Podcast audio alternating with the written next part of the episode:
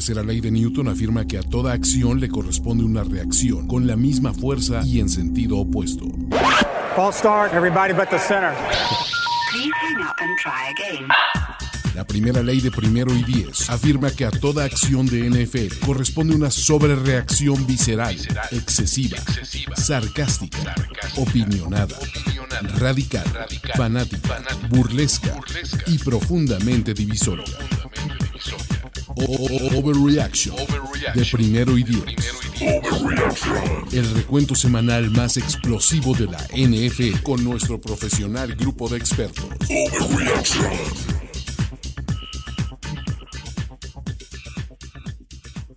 Hola, ¿qué tal amigos? Muy buenas tardes. Esto es Overreaction, el show para platicar de lo que ha pasado recientemente en la NFL y porque ya estamos en playoffs y porque acaban de pasar cinco juegos de la ronda de Wild Card.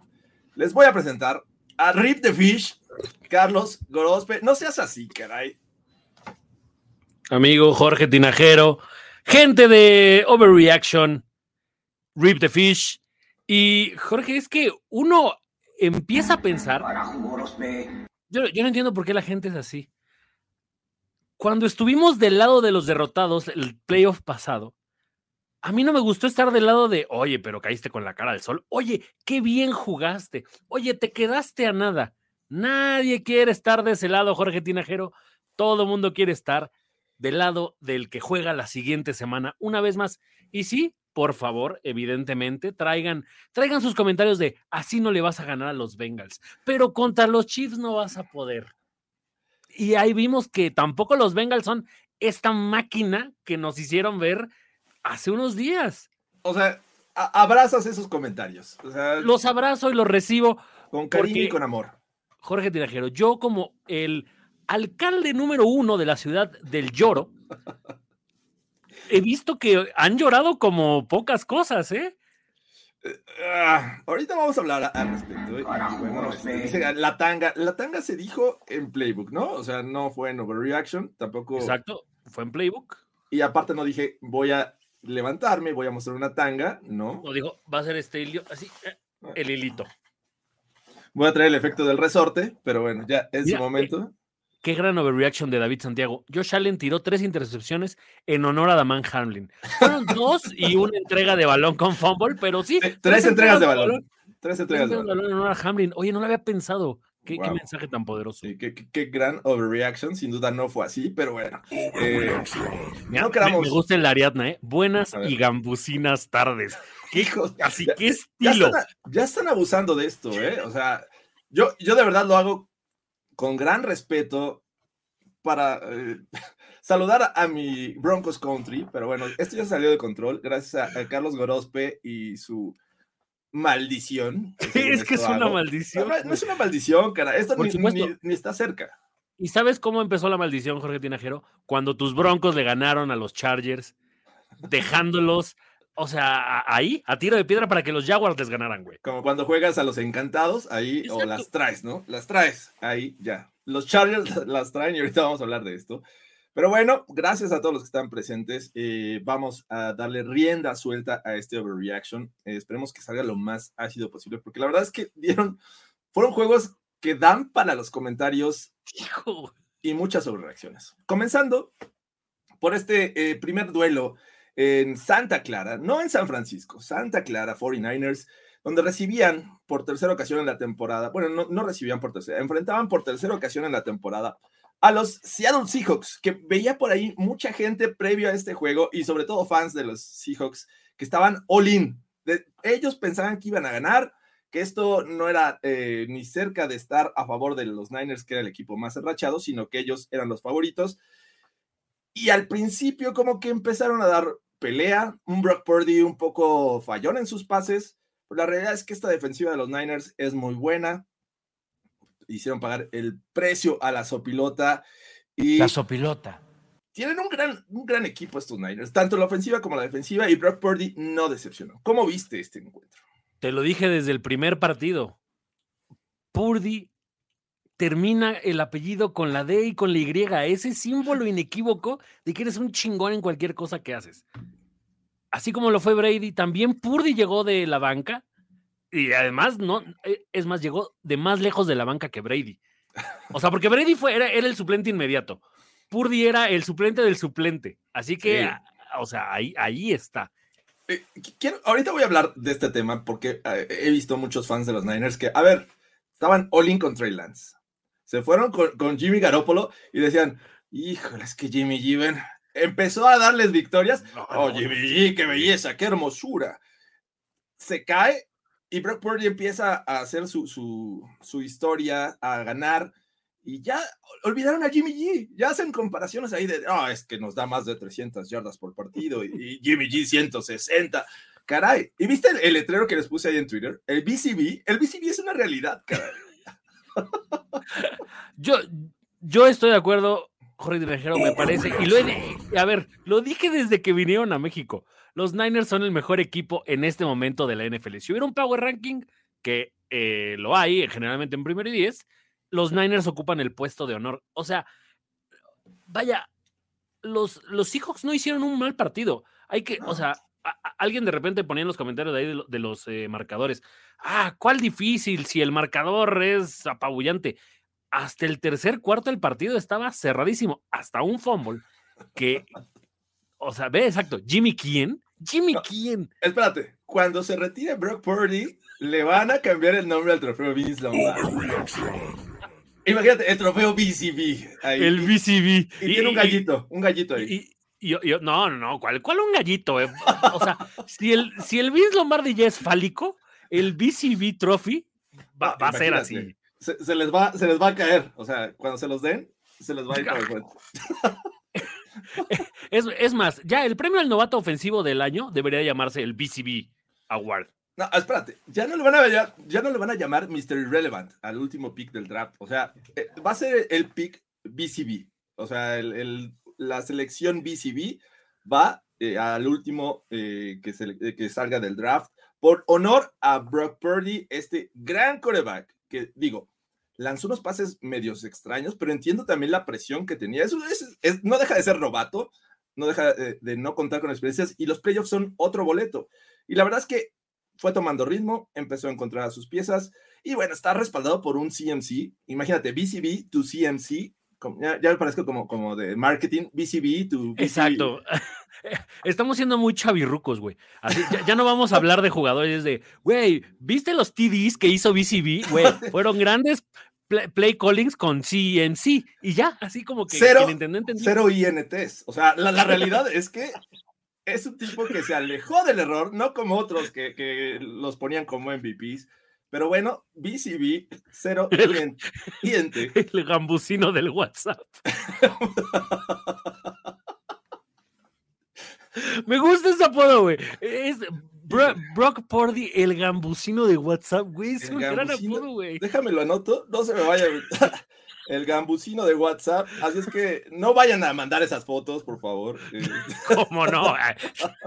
Ahorita les paso, aquí en el chat les paso el número de Jorge Tinajero. No, no, no, no, no, por favor. Porque eh, dice por acá BCB haciendo TDs por NBC. Por NBC. BCB to CMC o O MG. Qué barbaridad. BCB MVP, exacto, güey. O sea, es que ya es la. Esta, esta NFL de, de Centennials como tú y yo, Jorge, así se refiere, con, con, acrónimos, con TDs, con BCBs, porque además, ¿sabes qué es lo, lo, lo, lo mejor para mí de los Niners en este momento? Que ni siquiera estamos volteando a ver a su estúpidamente buena defensiva. Ni siquiera nos estamos dando cuenta que en realidad el gran valor de este, de este equipo yo estoy de acuerdo que Shanahan de repente comete errores que dices, ay, güey, ¿cómo mandaste eso? La defensiva le está borrando todos esos errores. Sí, sí, sin duda creo que lo habíamos platicado que esta defensiva eh, eh, es una de las mejores de la liga. Lo, vimos, me parece que a lo largo de la temporada. Que tiene al candidato, me parece, que, puede ganar el, defensivo del año, que es eh, Nick Bosa, ¿no? Eh, a, pesar de que Nick Bosa en este juego no fue espectacular, bueno, a fin de cuentas tienes un, unos linebackers muy buenos, Greenlow eh, y Warner son muy, muy buenos, y hasta Lenore, que, que, me parecía que era el jugador que estaban buscando estos Seahawks para lanzarle, acaba, me parece que con un, una, una, INT, Así es que eh, la realidad es que estos Niners fue el equipo que mayor ventaja tuvo en el marcador sobre su rival. O sea, los demás estuvieron apretados y ellos sí, eh, y era algo complicado, ganarles por tercera ocasión y, y, dos de ellas con BCB. La verdad es que mm, atención, porque para mí es el candidato a llegar al Super Bowl por parte de la NFC. NFC, BCB. O sea, es, es, es que, a ver, exacto. Yo también estoy con, con, con BCB en la NFC. Eh, cuando, cuando te lo pones a ver, alguien, por, alguien lo, lo, lo subió a, a, Twitter y decía, ah, pero es que a qué buena defensiva se ha enfrentado. Tal vez estoy de acuerdo, pero honestamente de los equipos que le quedan, a Obi, Obi, Obi, vamos a ver OB7 después, como OB7. OB7. Sí, ok. ¿Qué, ¿Qué defensiva buena queda en la nacional? Así, que de verdad digas, o sea, choncha. Los Giants creo que podrían ser, pero este equipo está muy verde es una gran historia la de los Giants, pero creo que todavía les falta. Los Eagles no me parece que su defensiva sea tan, tan buena. Dallas y Tampa. Mm, esta noche quiero, vamos a ver. Esta noche vamos a ver. Pero, ¿sabes? O sea, no me, no me parece que estén las defensivas que sí de repente vemos en la americana. Creo que en la americana hay mejor equipo defensivo. Y ya tal vez en el Super Bowl sea como. Pues, no le va a alcanzar a la americana. No sé este equipo lo veo muy completo. Al principio de este juego vimos eh, cierta paridad, ¿no? O sea, en el marcador estaba, estaba muy parejo, ¿no? Iba ida y vuelta. Y, pero me parece que mucho de esto se debe también al clima. Eh, hubo, yo creo que una preparación para eh, estar teniendo lluvia todo el partido, que así comenzó, y al final salió el sol. Eh, y estos Niners salieron con un cover 1, que de hecho lo, lo aprovecharon muy bien lo, lo, los Seahawks lanzándole a, a, DK. Y este... a DK. DK. G, eh, GS7 se la mandó a DK. PB o Pro Bowler. Eh, le lanzó un buen pase y aprovechando que solo había un safety en lo profundo del terreno y fue hacia el sideline, eh, quemaron ahí a Ward. Uh, Charvarius Ward fue en esa ocasión y bueno, esto se hizo parejo, pero llegaron los ajustes y ya los Seahawks, la verdad es que no hicieron nada, ni Pete el Sabio los pudo salvar. Gran trabajo, sin duda, lo de Pete el Sabio, lo de Pete Carroll a lo largo de la temporada, porque no veíamos a los Seahawks en los playoffs.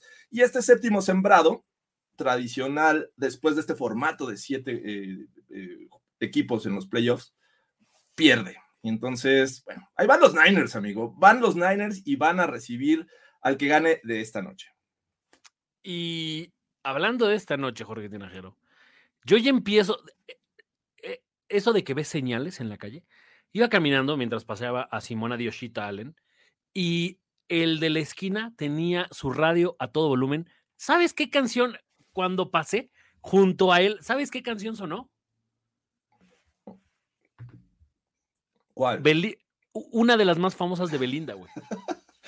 En sus inicios. O, en sus o, inicios. Porque no conozco las nuevas. La No, no, no, de no. Zapito. A, a, ver, yo creo que ahí la tienes.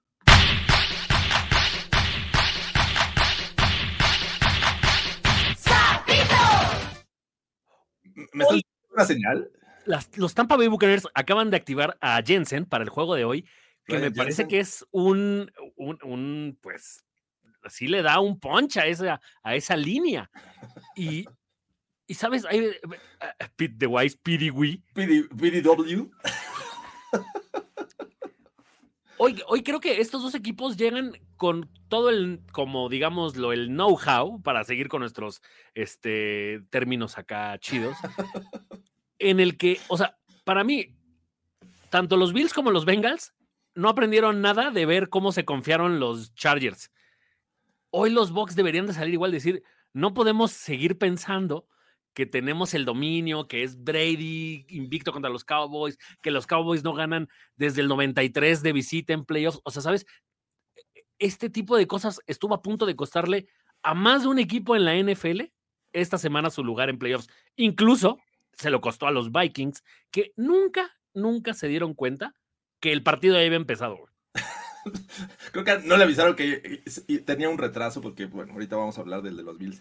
Pero sin duda, creo que eh, hay tantas cosas. eh, en contra de estos Cowboys para esta noche. La historia, me refiero, el récord este de dominio de Tom Brady. Eh, a esto agrégale que ha habido cuatro corebacks desde 1990 que han llegado con una racha de al menos una intercepción en los últimos siete juegos de temporada regular, caso de Dak Prescott, y todos han sido one and done. Así es que no estoy diciendo, pero me parece que es complicado esta noche para los Cowboys, aunque muchos están también muy emocionados por ver de regreso al, al equipo de América o, o el America's Team. ¿Sabías que hoy, si Tom Brady gana, va a superar en número de victorias en la historia de playoffs a la franquicia de los Cowboys? Están empatados en 35 victorias ambos. No Tom Brady y los Cowboys. Gran dato. gran Si dato. gana Tom Brady hoy, va a tener 36 victorias en postemporada. Las, una más que la que tendría Dallas. Está, está increíble lo de Tom Brady. Bueno, de, de hecho, es el más ganador sobre los Steelers y sobre los Pats. Obviamente con los Pats hizo seis, pero ya uno más con, con los Bucks. Así es que siete Super Bowls. Nadie ha ganado más que Tom Brady. Y bueno, vamos a ver qué pasa esta noche. Aquí Itzel Luna nos pregunta que ¿dónde está Luis para discutir esto? O sea, a ver, si yo ayer estaba nervioso, Lu- Luis lo internamos en el fin de semana. Lo internamos, le pusimos acá sus, Ya su suero. su suero, sus monitores, todo porque, o sea, ¿te acuer- hace dos días nos dijo, güey, soñé con ranas. Y no, y no era una señal del apocalipsis. No llovían ranas. Exacto, como- no llovían ranas. Tal vez es una señal del apocalipsis. eh, llovían ranas. A, a ver, porque ya no, ya no sé, Jorge, porque esto sí ya se convirtió en cuarta pulgadas, pero tenemos, tenemos un, un meme, ¿no? De, de- del Dallas eh, Box de hoy. Sí, tenemos un meme. Espérame, ahorita voy para allá. eh, porque me mandaste varios. a ver. Exacto. Quiero ver lo que la gente piensa de estos memes, porque si- siento que este tiene todo. Tiene pasión, tiene lujuria, tiene cachondez. ¿Qué está pasando aquí? O sea, yo veo a la rana muy motivada, ¿sabes? De, de- de estas ranas que sabes que lo, que lo está pensando, pero no te lo dice. Para, para los que nos escuchan en podcast, vemos una rana ahí muy amenazadora a Erika Buenfil. Es Erika Buenfil, ¿verdad? Sí. Según yo es Erika Buenfil y también es este. Ah, ¿cómo se llama este güey? Eduardo Santamaría, ¿no? No lo sé, no lo ubico porque el rostro de la rana o el sapo está eh, ahí, que, que es el Colonel Toad, según vi, y ya busqué más referencias. Y bueno, Erika Buenfil tiene el logo de los Cowboys, así es que, ah, qué barbaridad, vamos a ver si ocurre. Pero, pero Sí, siento que está, está por pasar. eh, es- vamos a ver qué, qué sucede esta noche. Dicen que es Eduardo Yáñez. Ah, para- Eduardo, Es que esa ya no la vi, güey. Eduardo Santarranita, dicen por acá. Eduardo Santarranita. Oigan, y quiero aprovechar porque vamos a hacer el show eh, tina- eh, Gorospe Tinajero, ¿no? Eh, El Gorospe. Tinajero Show.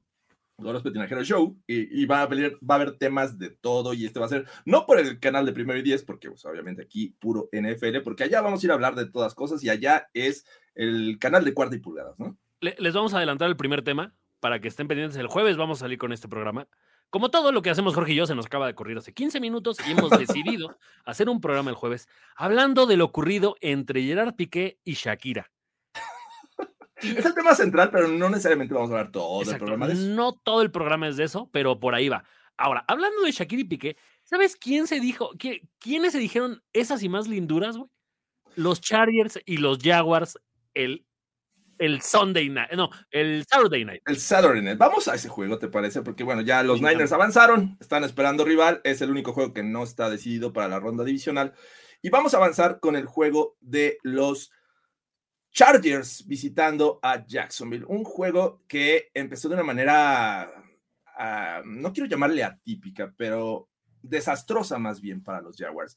Unos Jaguars que comienzan con una intercepción ahí fortuita, hay que decirlo, es un desvío, dos desvíos de pase, se queda con el, el balón, de ahí aprovechan los Chargers. Viene un drive, el segundo drive de los Jaguars, están a tiro de field goal, están en una situación en la que dices cuarta y mejor voy por el field goal y vamos a darle confianza al equipo. No, Doug Peterson dice, olvídenlo, muchachos, yo no vengo aquí por tres puntos, vengo por siete, vamos a jugárnosla. Y la verdad es que no lo consiguen. Y de ahí viene la debacle de, a ver, es el príncipe Adam encarnado en Trevor Lawrence en esta primera mitad. 27 puntos de forma consecutiva consiguieron los Chargers. A Santi Samuel realmente abusó de Trevor Lawrence. Fueron tres intercepciones con las que se llega, cuatro entregas del balón en la primera mitad. Increíble lo de los Jaguars. Er, era su receptor eh, con más eh, pases atrapados en algún momento del partido. Asante Sommel tenía tres y creo que Christian Kirk tenía dos. ese era el, como. ándale, va a ser un ventaneando lo que vamos a hacer.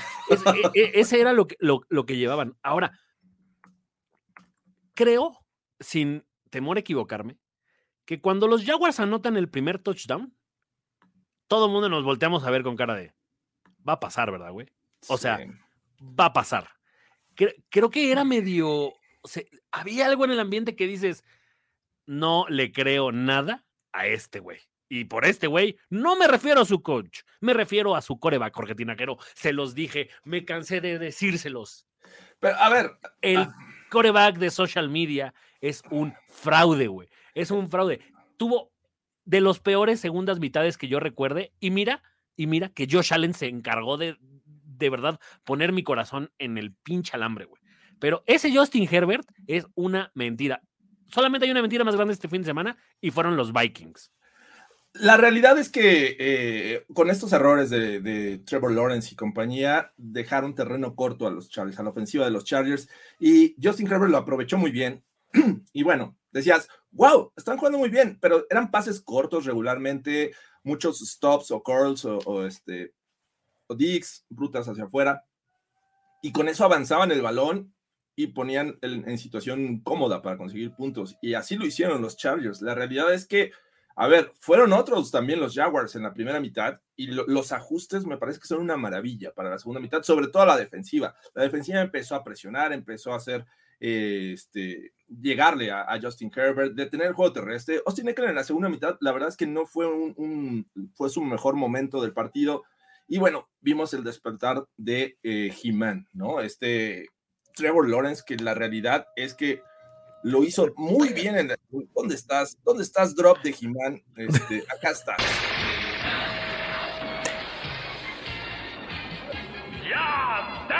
Tengo el poder. El príncipe Adam se transforma en He-Man y, bueno, vimos un Travis Etienne participando, Christian Kirk haciendo jugadas interesantes, Ivan Ingram también, a ver, viniendo de, ser un, jugador que tiraba muchos pases en los Giants, en los Jaguars, ha hecho un buen trabajo y la motivación que viene de parte de Doug Peterson me parece que es también una joya. Levantar un equipo de, una, de un 27-7 en la primera mitad no es cosa sencilla puedes cambiar estrategia, pero si no cambias la mentalidad, no estás del otro lado y creo que en conjunto lo hicieron bien estos Jaguars. A ver, honestamente, yo sé que yo sé que les encanta justificar al coreback de los Chargers. Perdón, pero cuando recuperan la patada, el, el muff del, del, que le pegan el casco cuando, cuando van a regresar un punt y los dejan en zona de gol, Herbert se manda un pase a la tribuna que dices, güey, o sea, ese partido tuvo que haber estado liquidado muchísimo antes de que los Jaguars se pudieran levantar. Pero no, a ustedes les encanta justificarlo y decir, no, es que no mandaron buenas jugadas. en el segundo medio, o sea, sí, pésimo que no utilices a Eckler cuando lo que tenías que hacer era acabarte el reloj. Pero, ¿por qué lo siguen justificando? O sea, le dio miedo, no encontró a sus receptores, yo sé que no puede hacer todo el solo, pero, o sea, de verdad, de verdad, nadie lo va a responsabilizar de haber dejado ir una, una ventaja de 27 puntos.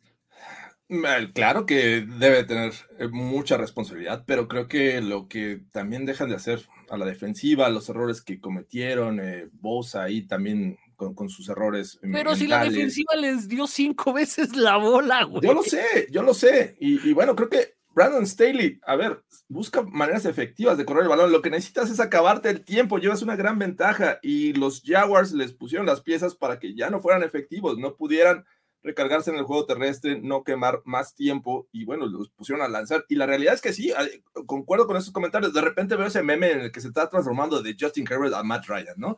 Y que, incluso me mandaste un meme Exacto. que hace referencia a eso, ¿no? De, repente los Chargers, que además no me había dado cuenta, Jorge Tinajero, que el Bolt justamente forma el ala del Falcon, güey. O sea, esto es impresionante. O sea, eh, fíjate que uno, me gustan los colores de este Falcon y dos, el, el Bolt no está deformado. Esa es la forma. O sea, es como encontrar eh, lo que el número pi en una pirámide de los egipcios, ¿no? O sea, aquí embona perfectamente este nuevo diseño del logo de los Chargers en el ala de, de los Falcons. E- Efectivamente, e- e- exacto. Y mira, llama a una ambulancia, pero no para mí. Es, Eso es- eso es genial, ¿eh? Yo también lo traía. Esa estrategia es básica, ¿eh? El- voy a hacer como que me muero para que cuando mi rival ya esté encima de mí, ¡pum! La puñalada por la espalda. Este, que, que por fin estoy entendiendo, ¿eh? La, la verdad es que nunca dejen de leer. O sea, ya, ya sé quién es este. ah, Bueno, ya se me Leandro. Augusto, güey. Leandro, Leandro, le dice mucho Leandro a Trevor Lawrence, ¿no? Entonces, Pues sí, cuando velo, este meme, dije, caray, no, igualito. A ver, pa- para, para mí, hay, do- hay dos hot takes que vi. Ponme el botón de reaction, Jorge Tinajero, porque ver, te lo voy a Lo, decir pre- lo aquí preparo, lo y preparo. ahora. Venga. Justin Herbert a los Broncos de Denver. Jamás, jamás. La, la segunda. Increíble que después de lo que pasó, los jugadores salieron a defender a Staley. O sea, amigos, dense cuenta. Amiga, date cuenta. Amigo, amigo, date cuenta. Creo que no sé si no están eh, viendo el cómo Staley, sí, de verdad. A ver, ya en serio, sí es el máximo responsable. Él es el que manda las jugadas, él es el que tiene que darle a su coreback las armas para, para ganar el juego. Y se la quitaste. Lo dijimos en Playbook. La forma en que los Chargers son peligrosos es dándole el balón a Eckler, que te haga jugadas donde tengas que ir por tercera y uno, tercera y tres, segundas y cinco, segundas y ocho.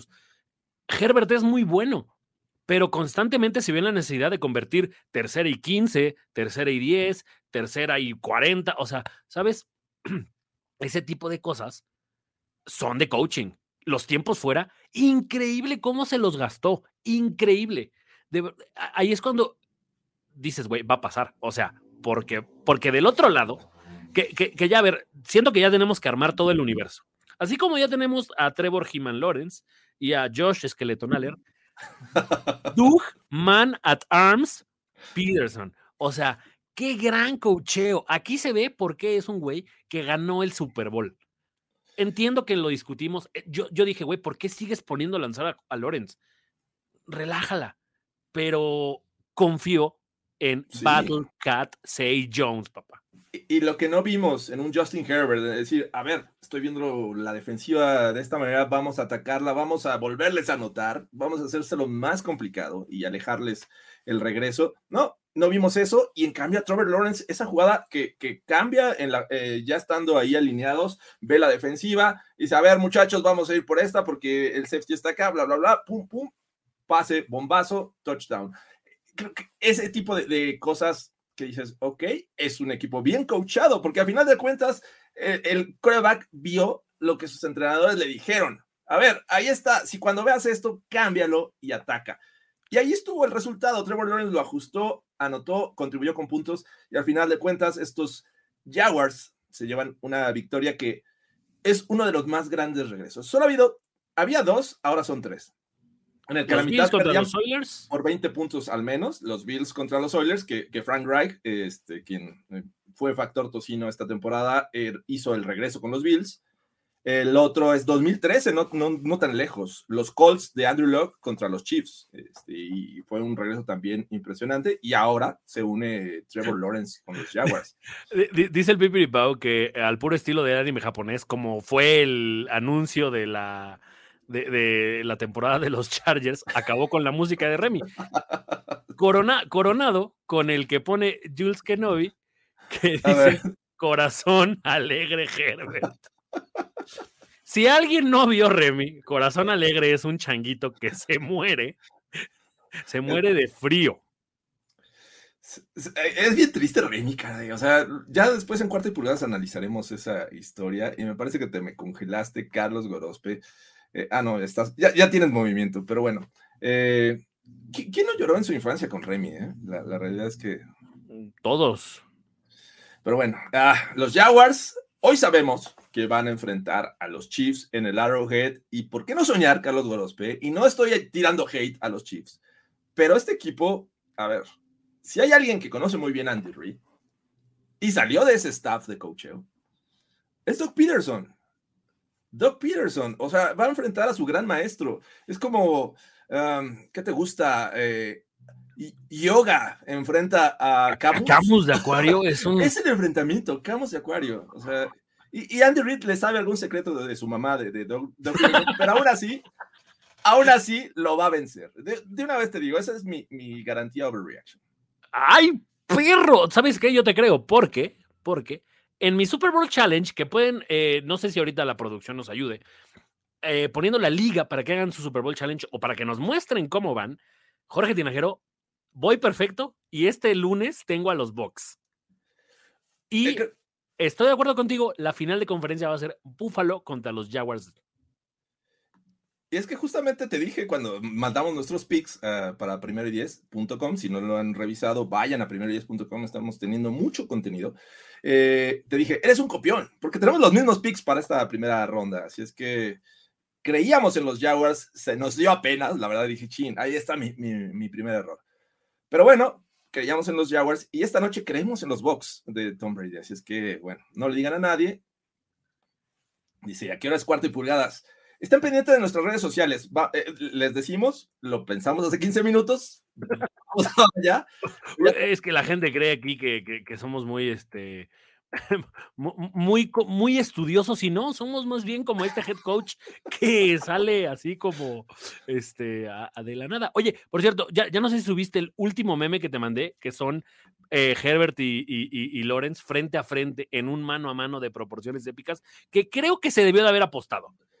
Híjole, imagina, como alguna vez pusimos en cuarto y pulgadas eh, mascarita contra este, Trey Lance, ¿te acuerdas? Eh, era un, un match ahí interesante. Este es cabellera contra cabellera.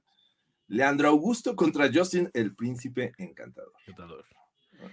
Yo, yo sentí que el perdedor debió de haber rapado al. Eh, el ganador debió de haber rapado al perdedor en medio de la cancha, así en, el, en el logo de los Jaguars. Pudo haber sido, ¿eh? hubiera sido una gran historia. Pero bueno, los Chargers, eh, como muchos dicen por ahí, la chargerearon y bueno, los Jaguars están en la ronda divisional. Increíblemente, cuando pensábamos que estos iban a estar peleando los primeros lugares de la, eh, del draft, los Jaguars están en la ronda divisional.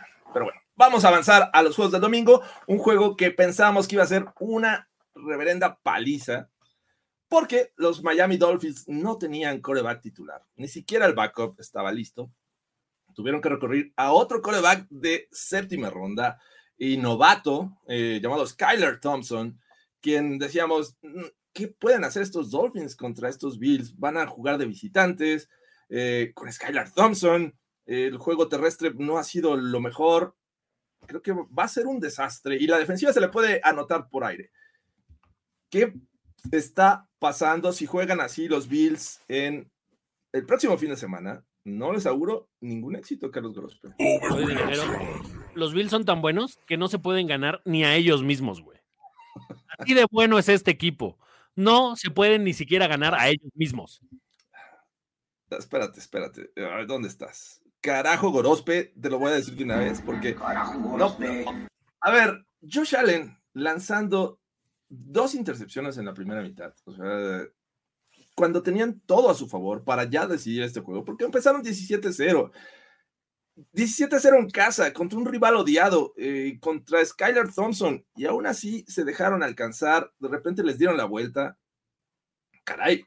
Y, esa manía de, Josh Allen, perdón, de querer rescatar todas las jugadas que, en las que está ya a punto de ser derribado, de ahí se derivó un fumble que lo regresaron para anotación. Entonces, Ah, no sé, no, no es la mejor versión que he visto de Josh Allen en playoffs. Ah, pero es que, a ver. Fuchi. Una decepción, perdón, pero entiendo, entiendo que les encanta hacerme eh, o, ponerme mis cosas, pero es que yo no los entiendo, Jorge Que si ganamos por mucho, ah, están muy crecidos. Que si ganamos muy poco, ay, no, apenas si se cagaron. Que si Allen lo pierde en la última, ah, Josh Allen no sabe, no sabe ganar partidos cerrados. Y ahora que está ganando todos los partidos cerrados, a la gente tampoco le gusta. Y también creen que me pongo nervioso. Ya se los dije la otra vez, ustedes ven a los Bills hace dos temporadas. Yo veo a los Bills desde niño, así siempre ha ganado Búfalo y así también ha perdido. Siempre es no lo niegues, hambre. Siempre es ahí. Al, al, o, sea, a ver, así como ganamos este, perdimos el de los 13 segundos. Así como ganamos este, perdimos el milagro de la ciudad de la música. Yo vivo de estos juegos, Jorge Tinajero. Mi corazón tiene una coraza, una coraza de hielo que no, que no deja que ustedes y sus insultos me hagan daño. Te lo dije en la semana. Alguien iba a rescatar a Josh Allen y ese alguien fue Kyrie Lam, porque a partir de esa intercepción, todo fue así como, wow, wow, wow, tranquilos, aquí estamos. Y momento que, eh, a ver, hubo, me parece que un, un virus provocado por Fernando Pacheco en este juego, una gran cantidad de drops, eh, de las manos se le caían. A Jalen Waddle se le cayó, Tarek Hill se le cayó, por ahí vi a, Wilson también que se le cayera el pase. De, de, hecho, esto hizo el juego eterno casi cuatro horas dura este juego. Un juego que, que decías, ya, por favor, ya, ya, viene, ya viene Kirk Cousins, lo tenemos que ver para que, sí, eh, porque me interesa saber si son de verdad o no. Te, te, voy, te voy a dar un dato, además de un meme, que, mm, o sea, porque creo, creo que así estábamos nosotros en, en, el, en, el, en el juego. Yo no me di cuenta, de verdad, o sea, cuando, cuando de repente me dice su acelerísima majestad, güey, vámonos a comer porque ya son las 4. Dije, pero ¿en qué momento? Si acaba de terminar el juego de las 12. Sí, y a las 3 y media empieza el otro y no ha empezado. Exacto. Y hay, un, hay una parte en la que, este no es dato menor, Jorge Tinajero. Cuando los Bills terminan su partido, la gente tal vez no se dio cuenta, tal vez los fans de los Vikings y los Giants sí, pero ese juego se tuvo que eh, ir como 10 minutos más tarde o 20, porque no terminaba el de Buffalo y el de Miami. Eso hizo que la última serie del Vikings Giants fuera en horario de prime time. No había manera de que Kirk Cousins sacara ese juego porque ya estaba en horario de prime time. Me estás diciendo que por esa razón lanzó eh, un pase de 2-3 yardas necesitando 7 a TJ Hawkinson en esa. O sea, ya estaba en, estaba mordiendo el horario de prime time.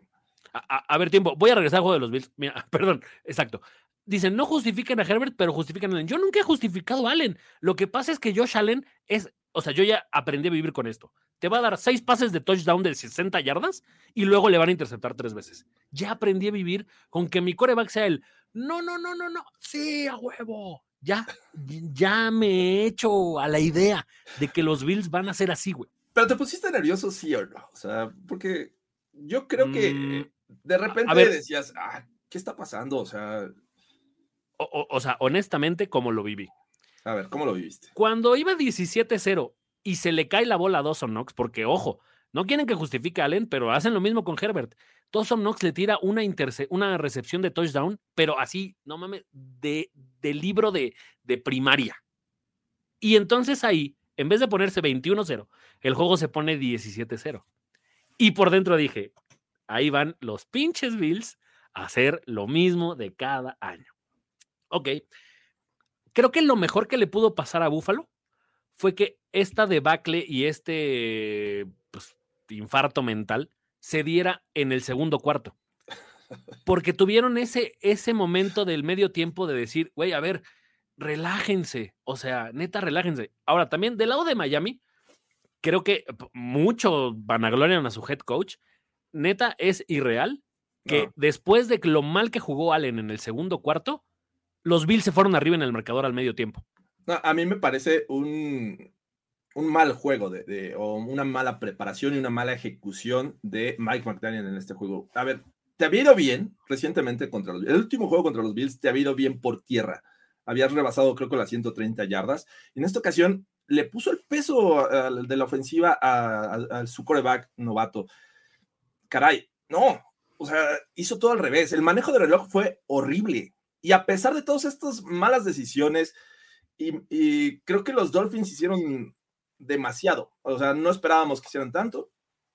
Y pese a todo esto, me parece que no estuvieron lejos de- del marcador. ¿Sabías que, que van, van tres, eh, sí, tres temporadas de, de playoffs eh, con siete equipos por conferencia? Y que los Sí. últimos lugares o el sembrado número siete Nunca han avanzado. van 0-6, su récord global. Pero hay dos de ellos que han hecho el juego entretenido y que ha quedado al menos por una anotación. Y esos dos han sido contra los Bills. Los Colts en algún momento contra los Bills y eh, los eh, que era, todo estaba Philip Rivers, ¿recuerdas ese juego? Eh, Pero, pero a ver, tiemp- tiempo, ¿eh? Y es duda porque no, no me recuerdo. Los Pats, no, los Bills no eran el 2 la, la temporada pasada que le ganan a los Pats. Los Pats no eran el, o sea, no fue un duelo de 2 contra 7. Mm, no, ahorita, ahorita lo, lo te digo. O sea, cómo- porque cómo me quedaron. acuerdo perfecto del de los Bills Colts, que también Philip Rivers, increíble, no le llegaron una pinche vez a Philip Rivers que ya ni se movía. Y, o sea, a ver. Los Bills lo- eran el 3, Ah, los Bills eran el- el 3. el dos El 2 eran los Chiefs, los Chiefs. y, lo- y los Titans eran el 1, claro. Es correcto. que en, en- en este entendido de lo, de lo que pasa este, en, en estos juegos del 2 contra el 7, uno, creo que es muy opue- o sea, para que ese tipo de cosas funcionen o el 7 le pegue al 2, tiene que ser un poco lo que ocurrió con el Giants Vikings, que el 2 ya venga de bajada, o sea, que sea un equipo que empezó súper cañón y al Un final Vikings. se cae. Exacto.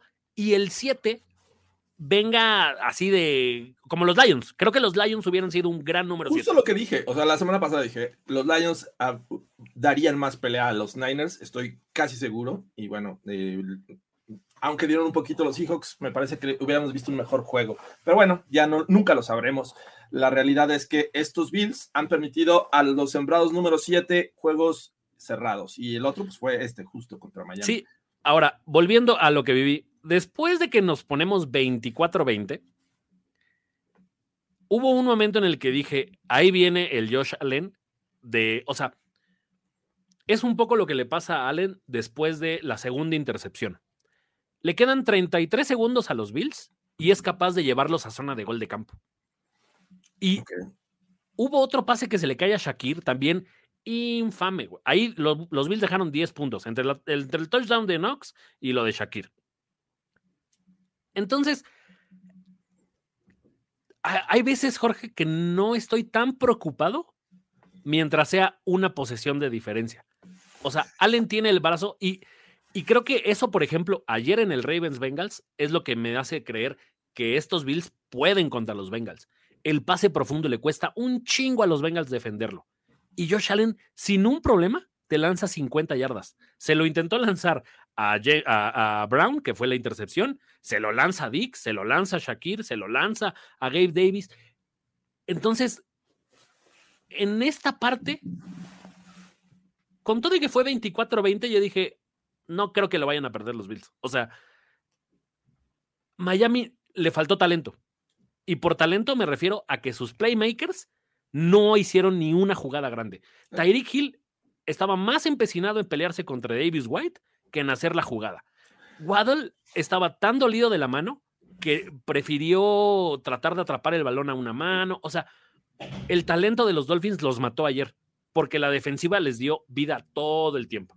La defensiva puso el juego donde se tenía que poner y no es tema de Skylar Thompson o que con Tua lo hubieran ganado. O sea, ayer Tua hubiera hecho lo mismo que Skylar Thompson.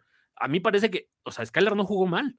Pero A, a mí me, me parece que estos, pases. Bueno, estos errores de, de, de Josh Allen, me parece que otro equipo te los hubiera hecho pagar caro. Eh, y bueno, los, los Dolphins recuperaron un balón para anotación, pero enfrentaban a Skylar Thompson y a Mike McDaniel y la historia les favoreció. Vamos a ver qué pasa, porque ya tienen un juego definido.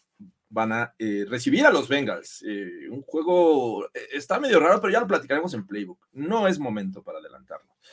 Vamos al siguiente encuentro en el que eh, ya lo mencionabas eh, de rebote hace rato. Kirk Cousins y sus Vikings y motivados todos eh, por enfrentar a unos Giants, el sexto sembrado de la conferencia nacional, un equipo que descansó titulares la última semana y parecía que La localía eh, iba a pesar eh, para los Giants, sin embargo, pues fue algo completamente, completamente distinto. Los Bills, perdón, la pequeña Buffalo eh, pequeña fue, se hizo presente en Minnesota y pues la verdad es que sorprendieron por muchas cosas. Una, mermar la producción de Justin Jefferson. Me parece que era clave. Si querías ganarle a estos Vikings, tenías que mermar la producción de Justin Jefferson y así ocurrió. Adore Jackson tuvo un juego muy bueno, le pusieron doble cobertura en muchas ocasiones y de hecho Kirk, eh, Cousins tuvo que voltear a ver a TJ Hawkinson, que también es una máquina en cuestión de juego aéreo. Y bueno, los, los Vikings que decíamos, no les, no les creemos nada, resultaron ser un one and one. No. ¿Te diste cuenta cómo en cuanto la gente empezó a ver el juego de los Vikings se acabó? O Porque sea, tuvieron un drive eh, arrasador. El primer drive de los Vikings los llevaban, creo que fueron este, las 75 yardas y, con- y llegaron y anotaron. Con, me parece que Kirk Cousins fue, fue este, un quarterback sneak. Después de ahí, esto despertó Daniel Jones. A ver, Daniel Jones, ¿qué está pasando con él? es el nuevo Josh Allen. Iba a poner overreaction, pero creo que tienes razón. A ver, A ver, perdón, perdón, pero a ver, eh, el, o sea, el playbook que tienen estos Giants es el playbook que tenían los Bills la temporada pasada. Ve la cantidad de acarreos que tiene por fuera Daniel Jones. Y me parece que era algo que, que los Giants no estaban explotando. Por lo menos la temporada pasada no lo explotaron. Daniel Jones tenía grandes momentos de escaparse, por mucho que nos queramos burlar de cuando se cayó en el partido contra la- la- Filadelfia, creo tenía buenos momentos de, de correr. No tiene un brazo prodigioso, pero tampoco lo necesita. Sus, sus jugadores que tienen de receptores son muy ágiles. Creo que este equipo de los Giants es lo que más me gusta. La agilidad que tienen sus jugadores, tanto a la ofensiva como a la defensiva. Vaya, creo que el cuerpo de receptores es el, el- el mejor claro ejemplo, ¿no? No tienes una estrella. Creo que no. tienen peor cuerpo de receptores que los Titans y que los Ravens. Sin embargo, sus jugadores aparecen en el momento clave. Y tienes al maldito Saquon Barkley que te salva y te. eh, Es que es eso. Saquon Barkley hace que tu equipo tenga que buscar tercera y dos, tercera y cuatro. Sí, sí, te hace unas terceras con mayor probabilidad de, de conseguirlo, ¿no? Pero a ver, sí, eh, tienes razón. El, el cuerpo de receptores de los Giants, Slayton, eh, ¿quién más te, te gusta que, que aparezca por ahí? Pero Isaiah Hodgins no era parte de este equipo en, No. eh, en noviembre, antes de noviembre, o sea, lo cortaron los Bills y como Brian Dable ya lo conocía, este, creo que lo, lo seleccionaron en 2020. eh, pues dijo, vente para acá. Y ayer terminó siendo el mejor receptor en cuestión de yardas en producción eh, para estos Giants. Pero sí, efectivamente, creo que esta ofensiva que veíamos en Buffalo la vemos replicada en los Giants. Y Daniel Jones se convierte en una máquina de, de yardas también por tierra. Creo que llega a 78, más de 300 lanzadas. Tuvo cerca de más de 300 y 100, eh, que, que dices Daniel Jones. Y nos empieza a hacer dudar si realmente es el futuro de los Giants. Digo, con este staff de coacheo, porque ahí Kafka también eh, como coordinador ofensivo le, le ha ayudado mucho a, a, a Dable y ha sido el play caller. Entonces, eh, y que incluso ya se menciona por ahí que algunos quieren entrevistarlo para el puesto de head coach a Kafka. La verdad es que la transformación de este equipo con Brian Dable es muy buena y entiendo lo de Saquon Barkley, es un jugadorazo y me parece que cuando está sano eh, responde. Pero Daniel Jones, por favor, los pases que mandaba, los, las balas y la precisión, eso no lo veíamos en Daniel Jones del de, del inicio de su carrera. No, pero es que creo que estos pases que le están mandando son pases de 5 o 6 yardas. No le vas a exigir más a alguien que tal vez le duele mucho el pase largo. En algún momento lo tratarás de sacar y habrá jugadas en donde sea claro que puedes ir largo, pero el sistema, el sistema no puede, no, o sea, no puedes potenciar las carencias de tu, de tu coreback con un sistema y obligarlo a hacer algo que no está acostumbrado o que no es su fortaleza. Si tu fortaleza es pases de 5 yardas porque tiene un brazo, o sea, es un rifle lo que trae en, en- en el brazo, pues hazlo hacer eso. E- e- Estos Giants me recuerdan mucho a, a los Pats de, de la temporada perfecta. Y, y no me refiero porque sean así de buenos, me refiero por el esquema que tenían. O sea, nu- nunca veías a Tom Brady lanzar 80 yardas en un pase largo. Era Gronk, Edelman, o sea. Hasta con- con protestó. todos. Hasta Protestó protestó. Yoshita Allen. Caray, dicen que, que aprendió a esquivar las hormigas. eh, ¿Te acuerdas de Fumigaciones Jones? Este, Fumigaciones Jones, güey, qué gran momento. ahí tenemos el comercial. ¿Quieren ver a Fumigaciones Jones? Es- es- ¿T- ¿Tienes fumigaciones Jones? Sí, ponlo, güey. No lo he borrado, o sea, están aquí cargados este, todos los comerciales que hacíamos en cuarta y pulgadas. Vamos a poner Fumigaciones Jones y avanzamos con este tema de los Vikings. ¿Cansado de que las hormigas tacleadoras no te dejan caminar en tu jardín? Te tenemos la solución. Fumigaciones Jones. Olvídate de esas hormigas tacleadoras y disfruta de una caminata en tu propio jardín. Fumigaciones Jones. Qué gran momento. Qué gran, qué, qué gran recuerdo de la temporada pasada. Fumigaciones Jones. Esto y más podrán ver en el Gorospe Tinajero Show este, próximamente el jueves. Híjole, esos comerciales eran tremendos, pero bueno, Eran ya tremendos. Haremos pero una recopilación de comerciales, ¿no? Deberíamos hacer una. Exacto, eh, eran como los de los de radioactivo, güey. Más o menos. Y también tenemos el de eh, Brady Baby Monitor, que, No, mira. para esta noche podría ser excelente. Eh, No, no sé si tienes ahí la cromada de la campana. Eh, déjenme ver. Cromada de la campana, eh, creo que sí estaba por aquí. Es que no he borrado ningún. Híjole, no, bueno. No nos este, den cuerda, muchachos. Sí, no, esto no es cuarta y pulgadas, muchachos. Solo fue un, un- un demo. Eh, croma- Pe- Pero a ver, ya, vol- volviendo al, volviendo al tema, si lo encuentras lo ponemos, pero volviendo al tema de, de- del Vikings, de verdad, también es, entiendo que se le quiera cargar la responsabilidad a Kirk Cousins por cómo es ese último pase, pero Jorge Tinajero, neta, no buscaron a Justin Jefferson en toda la segunda mitad, o sea, es el mejor jugador ofensivo de la temporada y no le diste la bola, ni siquiera le diste la oportunidad de ponerlo a pelear, güey. Y eso eh, es así también. O sea, entiendo que era un coreback, eh, un coach novato, pero de enfrente también tenías un head coach novato. Y Dable hizo, o sea, el juego que necesitaban hacer sus Giants para ganarlo, dársela a Saquon, que Daniel Jones no regalara la bola. Incluso hay un pase donde Daniel Jones se ve clarísimo que va a lanzar y dice, ni madre, me quedo con la bola y es mejor el, el- el- permitir esta atrapada que tratar de buscar algo. O sea, Sí, eh, o sea, a final de cuentas creo que los Vikings hicieron mucho más también de lo que esperábamos, ¿no? Era un head coach novato, eh, venía de los Rams, y vamos a ver qué tanto podría afectarle la salida de, de este Kirk, eh, ¿cómo se llama? Ah, se me fue. El que era su, su coach de corebacks de Kirk Cousins, que se fue a los Broncos. Y, y bueno, a final de cuentas, rescatan muchas victorias, pero sí eran los reyes de los juegos cerrados. Estaba viendo también una estadística que cuando los dos equipos anotaban al menos 24 puntos, los Vikings iban invictos. O sea, ese tipo de juegos en los que les llaman shootouts, eh, ellos eran buenos para de ganarlos. Sin embargo, ayer se les dio, llegaron a esos terrenos y los Giants con defensiva y también un gran trabajo de Martindale eh, y sus jugadores, pues, la verdad es que lo hicieron bastante bien. Yo sí esperaba, la- para mí no es sorpresa. Creo que yo esperaba que estos Giants le pudieran ganar. Habían tenido un juego muy cerrado en temporada regular y ahora, bueno, al final se cerró un poco, pero lo definen muy bien. Creo que eh, vamos a ver, no quiero adelantarme, pero estos Giants llegan con motivación, con ritmo y con un interesante eh, coaching a Filadelfia. Vamos a ver qué pasa.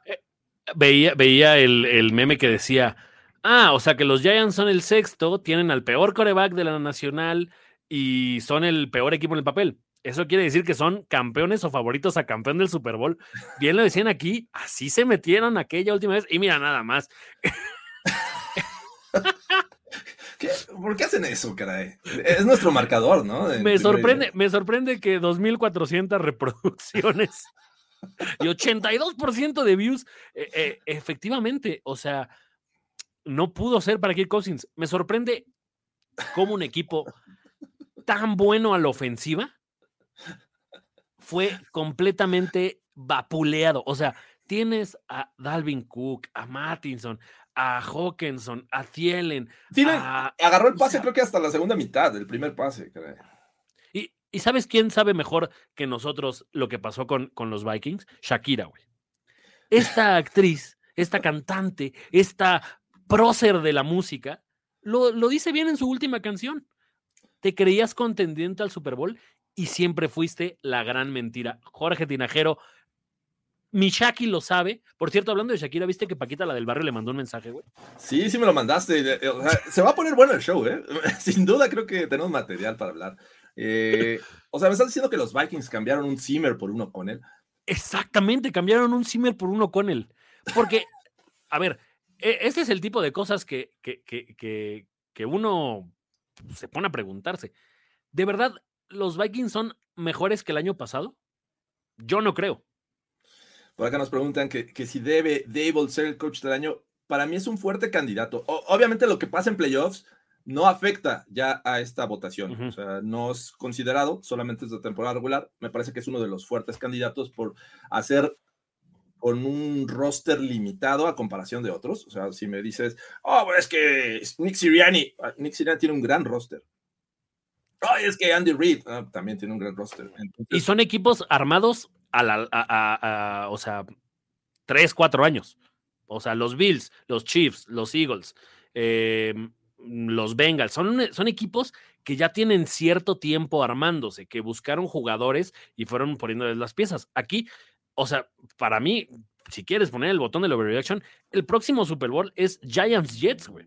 Los dos equipos tienen, tienen un core de novatos brutal.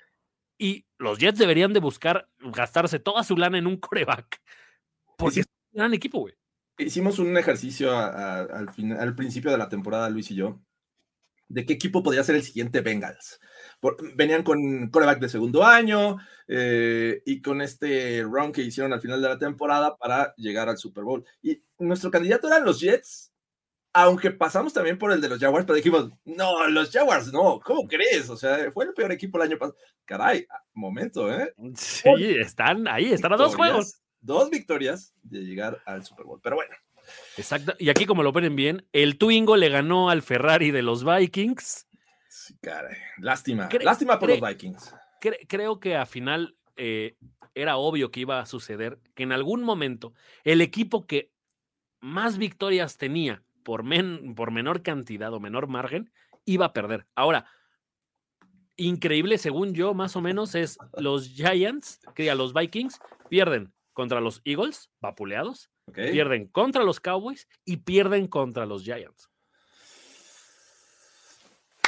Frótense sus manos, amigos. eh, dejen el like si ustedes llegaron hasta este momento. Como lo dice Víctor Cruz, dejen like para el Pulgar Reactions. Eh, bueno, vamos a seguir. Nos queda un juego, Carlos Gorospe, un juego que también tenía esos tintes, esos aromas al juego de, de Buffalo. Lo respirabas y decías, esto no puede salir bien para estos Ravens. No va a estar Lamar Jackson. Ya había lanzado un tweet diciendo, es que mi rodilla sigue inflamada, no voy a poder jugar. Y pues no tenías otra opción más que Tyler Huntley o por momentos se manejó Anthony Brown. A ver, iba a ser un potencial coreback eh, titular. Sin embargo, bueno, empieza Huntley, empieza las cosas como las esperábamos, estos Bengals anotando, eh, avanzando el balón, pero la verdad es que fue una muy buena actuación defensiva. Y lo decía en Playbook, creo que esta defensiva de los Ravens está acostumbrada y sabe jugarles a estos Bengals. Los ha limitado en puntos, pero el tema es darles estas entregas de balón a la ofensiva que generan puntos para los Bengals. Y justamente eso pasó. Vimos el fumble más largo en la historia de los playoffs. Fue Hobart el que recupera eh, después de que intenta este, rebasar la línea de gol. Tyler Huntley se le pegan, se lo arrebatan y le cae a Hobart y regresa a 98 yardas. Esa fue la diferencia. Fue una jugada de 14 puntos. Estaban a punto de darle, de, estar arriba por 7 y se fueron abajo por 7. Y creo que eso cambió todo. Es una decepción. Los Bengals, los podemos decir así, a pesar de la victoria. Mm, a ver, creo que de las de los equipos que parecían muy superiores y que no lo fueron directamente Bengals y Bills, me, la sensación que me deja, y no porque le vaya, es que si Buffalo evita esas entregas de balón, soluciona el partido como todos lo creíamos. Los Bengals no cometieron errores, o sea, Fue Eh, defensiva. fue defensiva. O sea, no- yo, perdón, pero me quedé con ganas de ver más una conexión Chase Burrow de verdad efectiva. Incluso Yamar Chase le tira dos pases que dije, ay cabrón, o sea, esto tampoco es normal.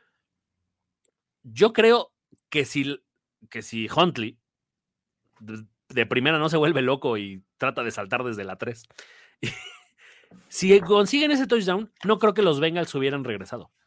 Y es que el tema de los Bengals es complejo, porque vas a decir, bueno, ¿qué está pasando? O sea, no le pueden, no pueden mover el balón contra estos eh, Ravens, pero ya sabíamos que venía mermada su línea ofensiva y todavía ayer se, se merma más con, con la lesión de Jonah Williams, que sí, Joe Burrow podrás decir que es muy bueno bajo presión, que se quita a muchos jugadores, pero a ver, lo ideal no es eso, no, no es que dependas de la actuación de tu coreback contra la presión.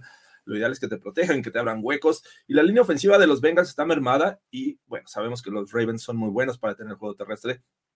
Y bueno, presionaron bien. Vi, vi una jugada que, que, hizo este Owe, que nada más con un manotazo lanzó al tackle derecho, que este, como 3, 4 yardas hacia atrás. La verdad es que están sufriendo estos Bengals por proteger a Joe Burrow y eso me parece que fue factor el día de ayer. Obviamente está el tema de que se conocen muy bien, se enfrentaron la semana pasada. Nada. Eh, nada más es, a ver, vamos a ajustar por aquí, por acá y vamos a darle la oportunidad a Tyler Huntley, que me parece que en términos generales hizo más de lo que yo esperaba. Ese pase que le pone, creo que fue de Marcus Robinson, Robinson. con un doble movimiento ahí sobre, eh, ¿quién fue? Eh, si mal no, el que salió lesionado, Eli Apple, me parece que Eli fue Apple. sobre Eli Apple.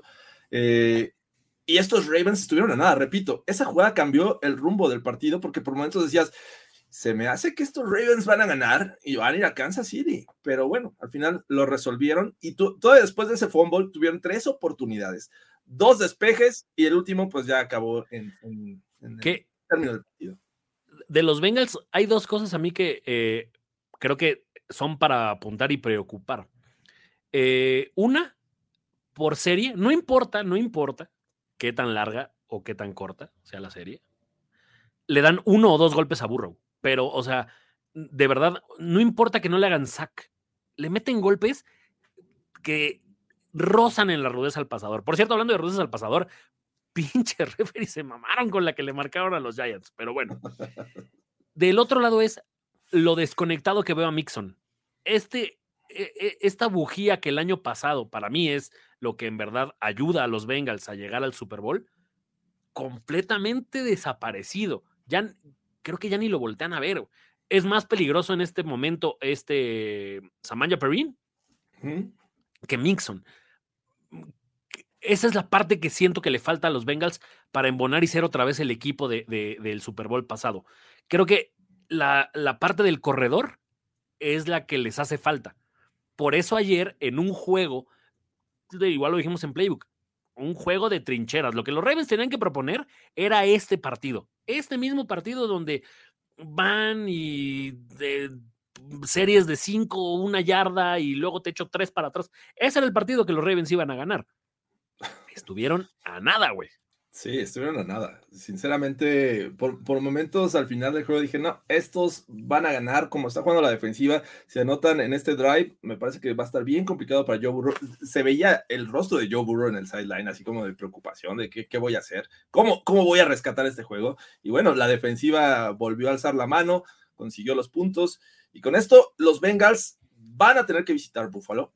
Me parece que es un juego ideal para los dos. Los dos equipos, tanto los Bills como los Bengals, vienen de, generar ciertas dudas en este primer juego de playoffs y creo que enfrentarse y por fin vamos a ver este, este duelo que, desafortunadamente se, canceló, pero me parece que va a ser un partidazo. O sea, viendo las mejores versiones de los dos equipos para el próximo fin de semana, va a ser lo mejor yo creo que de, de, de los duelos divisionales. Que me sorprende por eso que esté el domingo a las 2 de la tarde. Ya conocemos los horarios. Eh, abre el Filadelfia contra um, los Giants. Sí. En la noche juegan los, los Chiefs, Chiefs, contra, contra los Jaguars. Jaguars. Eso es el sábado. El domingo, 2 de la tarde, Buffalo contra, eh, recibiendo a los Bengals. Y en la noche, el Niners contra el que gane este día. Que por cierto, Luis, por eso ya tuvimos que encerrarlo. Ya empezó de, güey, o sea, como que los Niners van a tener dos días más de descanso que el que gane hoy, pero bueno, así es la NFL. Vamos a mandar un saludo a Luis.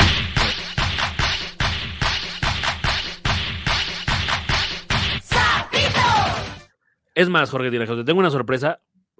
Si, ¿cu- ¿Cuántos likes tenemos en este momento? ¿Cuántos likes? Ah, No sé, eh, a ver. No, creo que. A ver, alguien que nos diga, porque desde aquí me parece que no podemos ver los de YouTube. Solo Si esta Facebook. noche ganan los Bucks y este video, eh, pongámosle, de lo que me digan, 100 más. De lo que nos digan ahorita, van 90. Dice 90, ok. Que llegue a 200, libero y les mando para que lo descarguen. El sticker que ustedes necesitan esta noche para burlarse de sus amigos de los Cowboys. ¿Qué? la, la ranita edición Dak Prescott La ranita edición Dark Press, güey. es una Aquí joya, lo- ¿eh? Aquí lo vieron primero. Si esto llega a 200, eh, arriba de 200 y ganan obviamente los Bucks, en ese momento lo pongo para que ustedes lo tengan disponible, para que se lo manden a quien quieran y atosiguen a quien quieran. Jorge Tinajero, es el momento, es el año de la rana. ¿Y por qué hay fans de los Cowboys van a decir, "Ah, ¿qué, te, qué te pasa? Es que Brady es un chillón. Vamos a dejarles el, el último comercial de esta, de esta edición de Pulgar Reactions. es- Porque hoy, hoy lo vamos a ver en todo su esplendor. Porque cuando más lo hace Brady es en playoffs. güey. Vamos a ver si es cierto. Y aquí tienen a Baby- Brady Baby Monitor.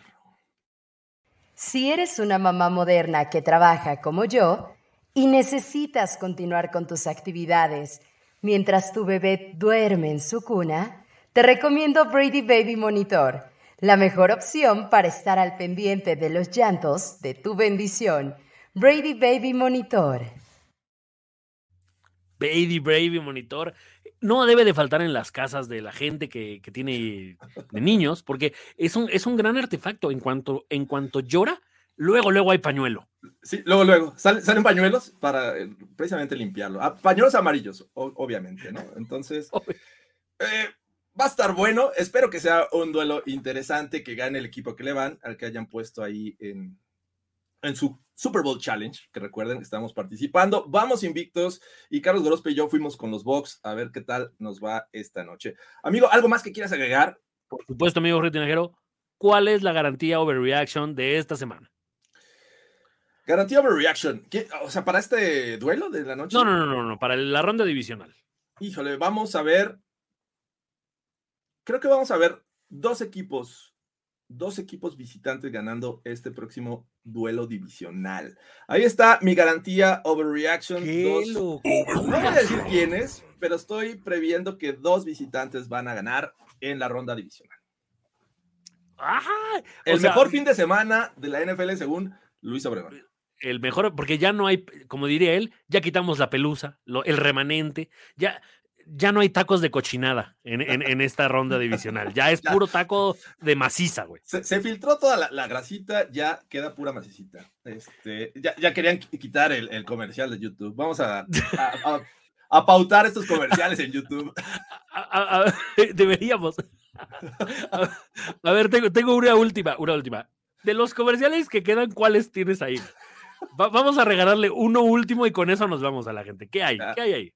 A ver, está el Aventones Henry, está Carnitas Ree, está la muñequera McCorkle, está este Terapias Snyder, vacuna Coli, Coli Beasley, Cole Beasley.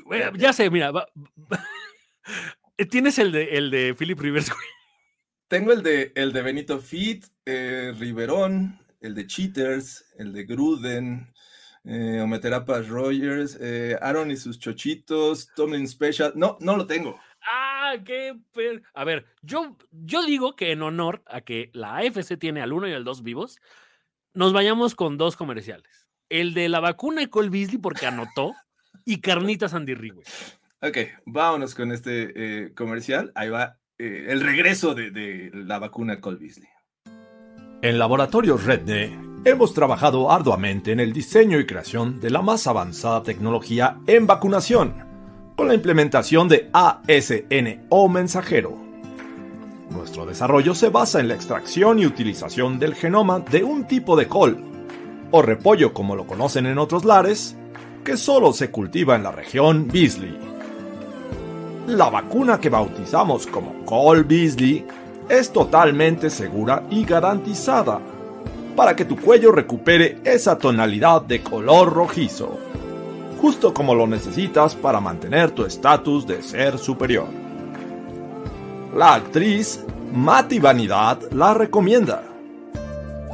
Recibe tu vacuna ya y te obsequiamos un kit que incluye una antorcha, un disfraz de fantasma para Halloween y un certificado de autenticidad.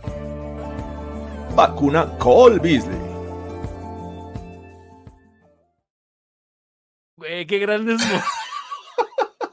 ¿Cómo nos divertíamos, caray? Pero bueno. Esto envejece cada vez mejor, güey. Ay, las vacunas con Beasley eran, eran muy buenas, pero bueno, Ay, ya. Bueno, eh, vamos a despedirnos con Carnitas Andy Ri porque los Chiefs están de vuelta para esta próxima semana y van contra el equipo sensación, contra los Jaguars, que Jorge Tinajero va a estar con tanga la próxima, el, el próximo play. No le hagas, no, no, no, no, no, no, empieza a alborotar la gente. Muchas gracias a todos los que estuvieron presentes en este Overreaction eh, edición cuarta y pulgadas. Un saludo a Toño, que esperemos que ya regrese de sus vacaciones y lo tengamos aquí para la ronda divisional. Y eh, pues con esto nos despedimos con este comercial. No, Jorge Tinajero, Carlos Gorospe, síganos en nuestras redes sociales. Nos vemos, me imagino, en el rato en la noche con Luis Obregón para reaccionar en el mini Overreaction del Cowboys contra los Bucks. Preparen todas sus ranitas. Nos vemos. Hasta la próxima. ¿Cansado de no saber qué cenar? ¿Harto de esas cosas que ya hasta parecen pasadas? ¿No hay nada en tu refri que puedas comer? No te preocupes, tenemos la solución. En Carnitas Andy Ree. ¿Ya sobre reaccionaste como el fanático degenerado que sabemos que eres? Nos vemos muy pronto en otra entrega apasionada de Overreaction. Overreaction. Overreaction. Una producción de finísimos.com para primero y diez. Overreaction. Para